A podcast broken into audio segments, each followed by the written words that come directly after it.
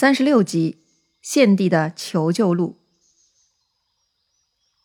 上一回咱们说到，李傕、郭汜他们那伙凉州兵啊，居然得手了，他们攻入了长安，把王允给灭门了。而吕布呢，也因为寡不敌众，逃出了关内去投靠袁术了。这由王允和吕布掌权的小政府，很快就覆灭了。哎，悲催呀！话说李傕、郭汜灭了王允呢，还不过瘾。居然还想杀皇帝，夺取王位。正当他俩准备行动的时候呢，另外两个将领张继、樊稠就过来劝阻了。他们的意思是呀，现在还不到时候呢，贸然干掉皇帝，众人会不服的。特别是关东那些诸侯会以此为借口来造反的。所以，不如还是让皇帝继续当傀儡，把那些关东诸侯骗到京城来，然后再把他们全部干掉。这样才能高枕无忧啊！到时候再处理皇帝才是最合适的呢。李傕、郭汜是恍然大悟啊，没错，确实呢，还得先借皇帝之手干掉他们的救兵才行。你看他们是多么有头脑啊，还能想出这样的计策哈！这王允就想不到，哎，只会生硬的拒绝人家投降之类的。好了，说回现场。这皇帝看到几个反贼当着自己的面杀掉了王允，还在那里叽里咕噜聊天，完全不把自己放在眼里，是很不爽。但他也知道自己啊是徒有虚名，根本没有实权的，对那些打打杀杀的将领啊，还真的是没辙。于是呢，这皇帝又在城楼上开口问了：“既然你们已经诛杀了王允，军马为什么还不退走？”这李傕、郭汜就说了啊。臣等对王室有功，却没有收到赐爵，所以不敢退军。要说呀，这就是明目张胆的威胁了。言下之意就是，你皇帝要是不给我们赏赐爵位，我们是不会退兵的。这汉献帝呢，从小经历各种斗争，已经习惯了面对这种蛮横的家伙啊，所以呢，他很配合。这群流氓只是要勒索官职，哎，无所谓了，要啥？你们自己说吧。这汉献帝是特别慷慨，于是呢，这四个家伙居然还真的写好了自己想要的职位，像给圣诞老人许愿一样啊！要求皇帝呢，封李傕为车骑将军、池阳侯，领司地校尉假节钺；封郭汜为后将军、美阳侯，假节钺，统秉朝政；封樊稠为右将军、万年侯；封张继为骠骑将军、平阳侯，领兵屯弘农。好了，这里似乎出现了一个新的官职啊，假节钺。具体来说呢，这还不是一个官职，这是一个身份。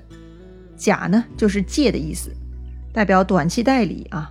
节钺呢代表的是帝王的身份，所以假节钺呢就是代表帝王行使某些权利。一般如果武将能够假节钺的话呢，他就拥有了自行发动战争的权利了，并且啊在战争中呢，他可以自行根据战斗的需要部署安排。而且他还拥有处罚和斩杀违反军令的将士的权利，他们真正能够做到将在外而军命有所不受。因此啊，假节钺呢是武将的最高荣耀和权利了。这李傕、郭汜啊，真的是狮子大开口，除了那一大堆关节，还要假节钺统秉朝政啊，就是要求至高无上的权利啊。但此时的皇帝是别无选择的，他估计也是过一天算一天吧。所以呢，就通通允许了，同时还封赏那两个跟反贼接应的李蒙、王方啊，给了他们校尉的官职。这下这帮土匪流氓才满意的退兵了。于是这李傕、郭汜呢，就接管了之前王允、吕布的权力，成为实际政权控制人了。他们要实施自己此次来长安的口号，那就是替董卓报仇。嗯，仇人王允是已经杀掉了，接着呢，就要替董卓收尸治丧了。但前面说过啊，董卓是肥得流油，他被看守的当灯点了那么久啊，外加所有的路人的践踏，这董卓的尸首呢，如今只剩下一些零碎的皮和骨头了，实在是太难看了，咋办呢？这李傕就下令啊，用香木雕成董卓的形体模样啊，配合他那些零碎的肉身一起啊，凑合成一具完整的尸体下葬。他们呢是大设祭祀，用王者的衣冠和棺椁，挑选吉日给董卓迁葬梅屋。所有痛恨董卓的人呢，此时也都很无奈啊。谁让凉州军控制了朝廷呢？只能眼睁睁地看着董卓又被风光大葬。但是这一次老天爷出来主持公道了。快到董卓下葬的这天呐，天降大雷雨，就平地水深啊都有数尺，那基本都是超过一米的水深了。闪电霹雳啊，居然震开了董卓的棺材，把董卓那具凑合的尸体啊都震出了棺材之外。这还真的是天打雷劈呢。但李傕他们也不死心啊，得了，就另选吉日吧。他们算好了啊，下一个吉日是晴天，可以下葬了吧？结果前一个晚上又是下大暴雨，又是雷劈董卓棺木，又把尸体给震出来了，就是让他们没法落葬。就这样啊，居然反复了三次，就是不能满足落葬条件。而且几经折腾啊，最后董卓那点残留的肉身也被雷火给消灭干净了。还真是老天爷发飙来惩罚这个恶贼呀！直到最后呢，书上也没有交代啊。估计董卓肉身被全部毁灭以后，下葬了一块木头吧。哎，不管了，总之罗贯中先生就是要告诉大家，恶人得恶报。那说回李傕郭汜，他们呢就是董卓精神的延续，一方面呢继续残虐百姓，另一方面呢控制皇帝，同时还要欺压朝廷官员，随意调整和升降。但他俩呢，也是有些政治头脑啊。他们觉得自己的威望啊，实在有些不够，他们就邀请朱俊入朝当太仆，一起管理朝政。对，就是那个最早镇压黄巾叛乱时候的那个朱俊啊，也算是元老功臣了。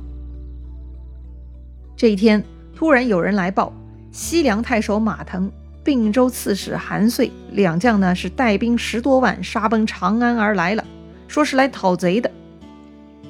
还记得西凉太守马腾吗？他是之前那个讨伐董卓的十八路诸侯之一啊。他是东汉开国功臣马援之后，一向呢是政治敏锐的。那另一个新登场的叫韩遂，他是马腾的结拜兄弟，他是并州刺史。并州呢在东汉时期的辖区也是比较大的啊，以山西太原为治所啊，包含了山西省的大部分、内蒙、河北、陕西的一部分地区。这俩人呢是从西边打过来的，还真是及时雨啊！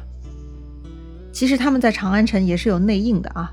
他们的内应呢是事先跟皇帝都商量好了，秘密呢封马腾为征西将军，封韩遂为正西将军，给他们密诏，召唤他们过来讨伐凉州贼的。说白了，所有的地方官在政治中心呢都是有内应的，否则自己在大老远的地方不等于失聪了吗？那怎么可以呢？就像每个公司的总部里头。都有对外通风报信的一样，是不是？好了，不扯远了，说回正题啊。听说马腾他们杀过来了，李傕等人呢又得商量对策了。这谋士贾诩呢又开口了，这家伙呀是一肚子主意。他说：“马腾他们是远道而来的，所以军粮补给是有限的，咱们只需要深沟高垒，坚守城防，不超过百日。”他们粮尽弹绝，就只能撤退了。到时候咱们再冲出去打他们个措手不及。但是呢，这李蒙、王方却提出反对意见。何必如此？只要给我们精兵一万，咱们冲出去力斩马腾、韩遂之头，献于麾下。贾诩就说了：“现在去打。”一定会输的，但李蒙、王方却很自负，他们就跟贾诩打赌了：如果我们输了，情愿被斩首；如果我们赢了，贾先生的人头得输给我们。这贾诩笑了笑，心想：你这俩蠢货，自己去寻死，我也帮不了你们了。他转头呢，又对李傕、郭汜建议了啊。可以同意李蒙、王方他们的激进作战方案，但同时呢，还要做好坚守的准备，让他们呀安排张继、樊稠屯兵到这个长安西边两百里的周至山，在那里加固防守。李傕他们呢就照做了，于是就给了李蒙、王方一万五千军马，这俩人呢就到长安西边两百八十里的地方下寨，等待马腾他们。那这一天呢，马腾、韩遂到了，两军相交。这马腾、韩遂呢，并排骑着马站在队伍的最前面，指着这个李蒙、王方就骂道：“反国逆贼，谁去擒之？”话音未落啊，就有一个少年将军冲了出来。书上描述这个人：面如冠玉，眼若流星，虎体猿臂，彪腹狼腰，手执长枪，坐骑骏马，从阵中飞出。面如冠玉啊，那就是皮肤白嘛；眼若流星啊，就是眼睛明亮好看呐。虎体猿臂，彪腹狼腰，是虎狼猿猴组合身材吗？想一下这些动物啊，啊，应该是形容身体很健硕、线条形状很棒的那种吧。这里特别说到他的手臂啊，像猿猴的手臂一样啊，特别长。虽然呢是没有量化，不知道是否可以跟刘备相比啊。但总之呢，手臂很长是这个人的特点。他手里拿着长枪，坐在骏马上，从阵中飞了出来。嗯，想象一下啊，这应该是一个身材很棒的英俊男子了。那他是谁呀？他是马腾之子，名叫马超，字孟起。当时呢，他只有十七岁，是英勇无敌。啊，又一个十七岁的英雄少年，漂亮。那对面的王芳看到这边出来个毛头小子，他是根本不放在眼里，就自己出列，准备来教训一下。没想到。两个人呐，才打了不到几个回合，这王芳居然被马超一枪刺落于马下。这马超呢，就像个体操队员啊，从出场到解决王芳是一气呵成。此时他的动作完成了，他就回身准备归队了。可李蒙不干了，自己的兄弟居然死在一个不知名的毛头小子手里，这还了得？他赶紧拍马追了上来。马超呢，听到了身后的动静，但他没有回头看。吓得他老爸马腾是远远的大喊大叫，提醒儿子注意背后啊！等李蒙到了马超身边，举枪刺过来的时候，这马超呢将身子一闪，让李蒙刺了个空。这李蒙一下子失了重心，正想控制自己呢，这马超就伸出自己的长手臂啊，就把李蒙给生擒过来了。哈哈哈！居然活捉了敌军主将！李蒙手下的军士一看呐。两个老大，一个当场被杀了，另一个被对方给生擒了。得了，这仗是没法打了，赶紧跑路吧！马腾、韩遂可不会轻易放过他们，于是趁势追杀，获得全胜。这次胜利呀，马腾他们又得以前进了八十里，直接就逼到了张继、樊稠他们所在的周至山啊，在那里下寨了。还特地呢把李蒙带到那里斩首，给张继他们看看。果然，这贾诩说的对呀。正面交锋，那就是个死啊！谁让王方李蒙不听话的？好了，李傕他们这一方啊，是第一仗就损兵折将了。那下一步呢？到底马腾他们能否战胜李傕呢？能否擒王成功呢？咱们下回再聊。